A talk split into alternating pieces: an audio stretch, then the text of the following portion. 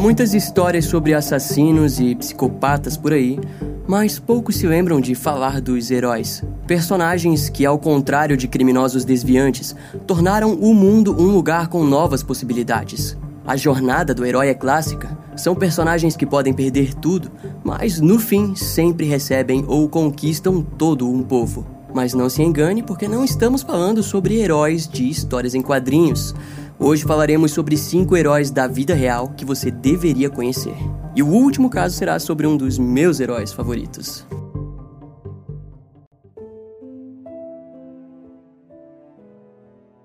Se a força faltar no braço, na coragem me sustento. Esse é o lema do time de rugby de Santa Maria, time o qual Vinícius Montardo Rosado foi um percussor professor no Colégio Marista Santa Marta para a terceira idade e menores infratores e também estudante de educação física metodista de Santa Maria no turno da noite.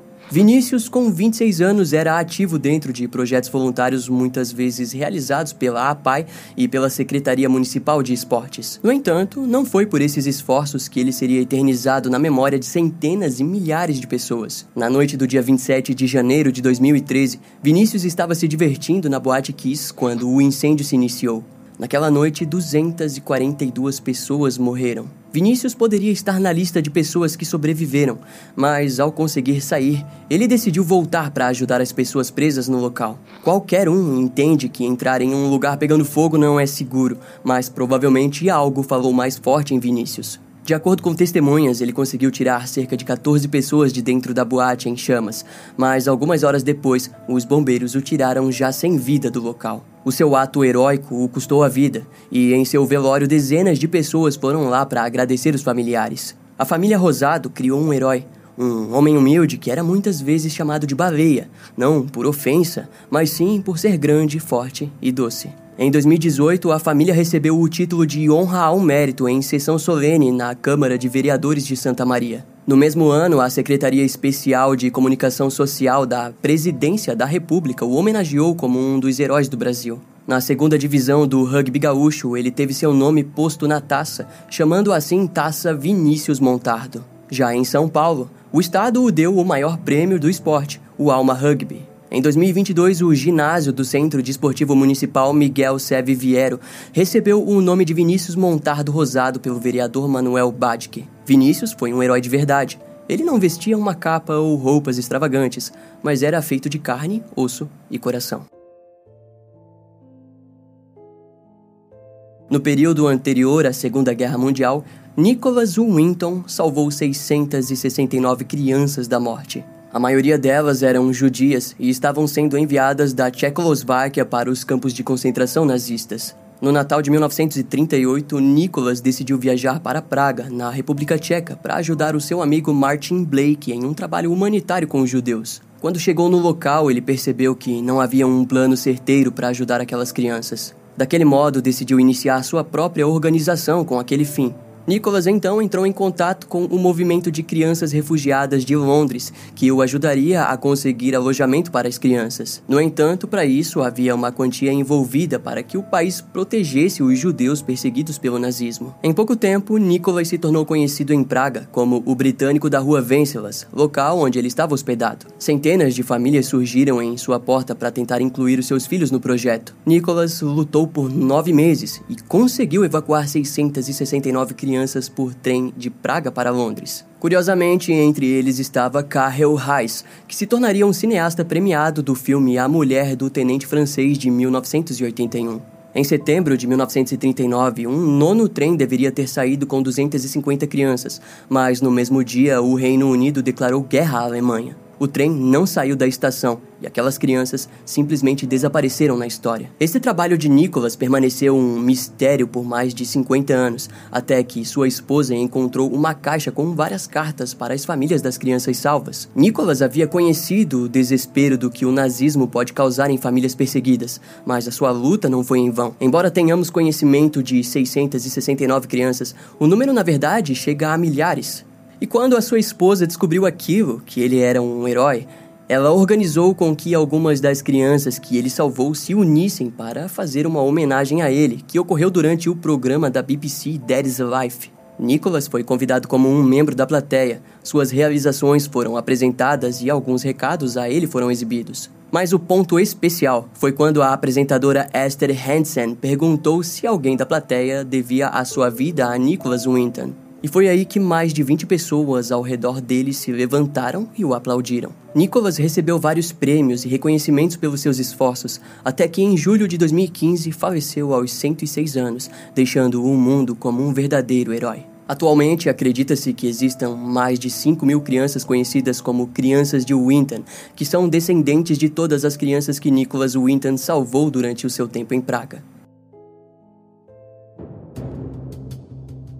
O terceiro herói da lista pode não ser um herói que salvou dezenas de pessoas, mas é considerado um herói por ter combatido a justiça com as suas próprias mãos pelo assassinato da sua própria filha. O caso começa na noite do dia 9 de julho de 1982 em Lindau, na Alemanha. A jovem Kalinka Bamberski, de 14 anos, passava as suas férias de verão com a sua mãe e padrasto, Dieter Kronbach, quando, antes de dormir, foi supostamente medicada com cobalt ferci, Dieter era médico e gostava de aplicar o cobalt como forma de ajudar no tratamento de problemas com anemias e afins. Era meia-noite quando ele aplicou a injeção em Kalinka, mas pela manhã a garota foi encontrada morta.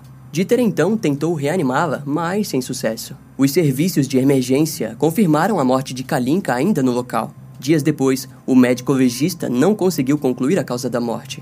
No entanto, notou um ferimento de sangue fresco na região da vagina da garota. Ele considerou que o ferimento foi causado após a morte e dentro do órgão havia uma substância branca que não foi levada para testes. E na época, o pai biológico de Kalinka, André Bamberski, exigiu que o caso fosse investigado como homicídio, mas o promotor se recusou a abrir um processo. Quando André conseguiu uma cópia da autópsia, ele exigiu uma nova investigação. Novas descobertas surgiram sobre a injeção de cobalt que teria sido aplicada próximo à morte de Kalinka. Além disso, no estômago da garota eles encontraram comida ainda não digerida, apontando para a hora do crime logo após a janta. A causa da morte desconhecida foi considerada como ocorrido durante um coma ou anestesia. Em uma nova investigação, ficou concluído que provavelmente a injeção que Dieter aplicou na garota havia causado insuficiência circulatória, inconsciência, vômitos e, por fim, a morte. Mas mesmo assim, o caso não foi para frente devido à suposta falta de provas. Em 1983, André protestou e distribuiu panfletos acusando Dieter de ter violentado e assassinado a sua filha. O médico o denunciou por difamação e conseguiu uma multa a qual André se recusou a pagar. André decidiu contratar um advogado renomado da Alemanha chamado Rolf Boss, que conseguiu abrir um julgamento contra Dieter. Entretanto, em 1987, ele incrivelmente foi inocentado no Tribunal Regional Superior por falta de provas. Durante o julgamento, foi apresentado que, dois anos antes, o corpo de Kalinka tinha sido exumado e, incrivelmente, os seus órgãos genitais não foram encontrados. Em 1995, André conseguiu pressionar um novo julgamento na França, local de nascimento e origem da sua filha, onde Dieter recebeu 15 anos de prisão por infligir intencionalmente lesões corporais que causaram a morte não intencional. Dois anos depois, em um julgamento na Alemanha, Dieter Kronbach confessou que tinha drogado uma paciente de 16 anos no passado e a violentado. Dieter, então, teve sua licença médica retirada e recebeu dois anos de prisão. Em 2001, o veredito do seu caso na França foi anulado pela Corte Europeia de Direitos Humanos, alegando que o réu não havia recebido a chance de se defender das acusações. E após aquilo, André se mudou para a Alemanha, bem longe da França. Sete anos depois, Dieter foi condenado a 28 meses por ter exercido medicina sem licença, mas cumpriu apenas 11 meses de detenção. Enquanto isso, André estava assombrado com o fato de que em 2012 o caso da morte de sua filha iria prescrever e o médico não havia pagado pelo seu crime. Ele tentou de tudo, fez protestos, mas não era o bastante. Daquele modo, no dia 17 de outubro de 2009, ele pagou três homens para sequestrar Dieter, com então 74 anos. E os homens cumpriram a missão ele foi espancado e sequestrado da sua casa na Alemanha e imediatamente ele foi levado para a França, colocado exatamente na frente de uma delegacia de polícia. Acontece que André também foi preso, mas acabou sendo liberado sob fiança. A Alemanha exigiu a extradição de todos os envolvidos, mas a França se recusou. E em 2011, em um novo julgamento com mais testemunhas do que poderia imaginar, Dieter Kronbach foi condenado a 15 anos de prisão por causar danos corporais intencionais, resultando na morte não intencional. A acusação conseguiu provar que o médico drogou Kalinka para violentá-la, mas acidentalmente a matou no processo. Cinco anos depois, o réu tentou conseguir liberação por motivos de saúde, mas a promotoria o manteve preso. Contudo, em 2020, Dieter foi liberado por motivos de saúde, mas acabou morrendo pouco tempo depois em um asilo na Alemanha. No fim, para André, ele havia finalmente concluído a justiça para sua filha. Para muitos, esse caso é um exemplo perfeito de até onde um pai pode ir pelo amor e justiça.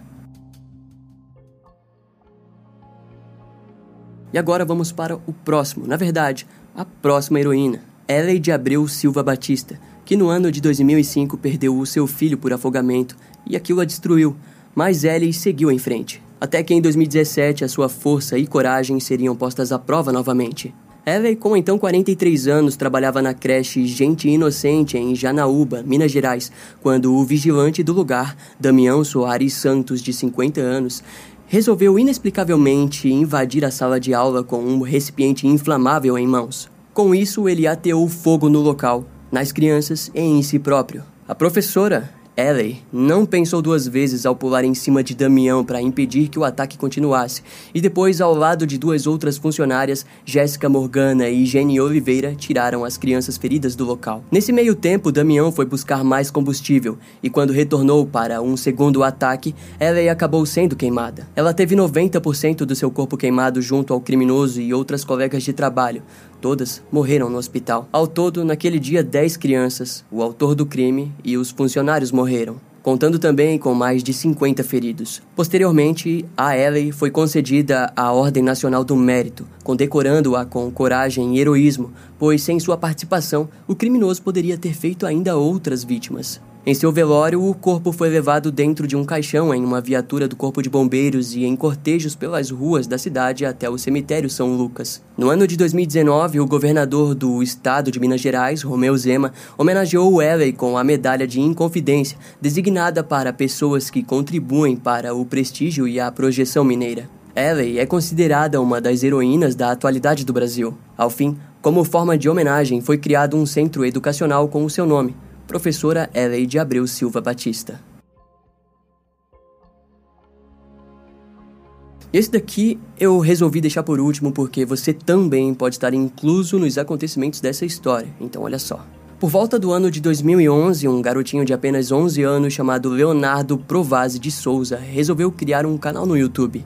Ele era criativo, cativante e apaixonado pelo mundo de action figures, brinquedos e jogos de videogame. Quando criou o seu canal chamado Might, Leonardo focou em todas essas coisas, mas com o tempo passou a fazer vídeos especialmente sobre jogos. Os seus vídeos costumavam ser gameplays de Minecraft, FIFA, Transformers, o apaixonante The Last of Us e Battlefield. Graças ao seu carisma, ele conseguiu criar uma comunidade que adorava vê-lo jogar, principalmente Battlefield, onde criou uma série chamada Sim Senhor, onde jogava ao lado do seu pai e o dava ordens para executar comandos específicos. A série ganhou o coração dos seus inscritos e foi uma das mais conhecidas do canal. Na maior parte das vezes, o Leonardo conseguia ter boas partidas, ele saía positivo, o que na época valia muito. Mas acima de tudo, o seu humor era o principal. E além do mais, inclusive eu fazia parte da comunidade que assistia os vídeos na época. Porém, em 2015, uma notícia inesperada foi compartilhada pelo pai de Leonardo. O pai de Might, Anderson, informou a comunidade do seu canal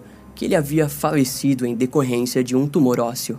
E a comunidade gamer na época ficou abalada com a perda. De acordo com as fontes, durante o seu tempo no hospital, ele conseguiu a liberação de trazer o videogame até o seu quarto, onde permaneceu jogando até o fim. Lá, Anderson prometeu que deixaria o canal online para que a memória do seu filho permanecesse viva na mente da comunidade que ele havia criado. De início, o Anderson postava vídeo todas as semanas, alguns muitas vezes dedicado apenas à memória de Leonardo. Mas fato é que aquilo fez com que o canal alcançasse a marca de 100 mil inscritos. E através do dinheiro que recebeu, Anderson doou tudo para instituições como o GRAAC, Grupo de Apoio ao Adolescente e Criança com Câncer. Essa instituição está desde 1991 lutando para que todas as crianças ou adolescentes tenham a chance de serem tratadas. Em uma parceria com a Universidade Federal de São Paulo, eles criaram um hospital que tem sido referência no tratamento da doença, mas por ser uma fundação sem fins lucrativos, ela conta com a colaboração de milhares de empresas e pessoas para existir.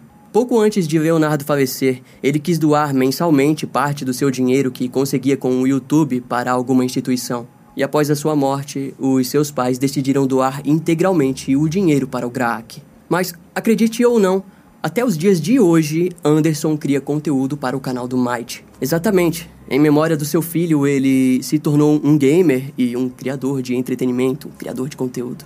E por esse motivo, eles são os últimos heróis dessa lista. Leonardo e Anderson ajudaram diretamente milhares de crianças que sofrem de câncer. Aliás, graças ao Anderson, a história do seu filho chegou até os ouvidos dos desenvolvedores do Battlefield 2042. Em meados de 2021, a EA comunicou que um dos personagens do game se chamaria Coronel L. Might, homenageando o youtuber brasileiro que lutou contra o câncer. O bot possui a patente mais alta possível no campo de batalha do multiplayer e também vem lutando ao lado de milhares de jogadores pelo mundo inteiro.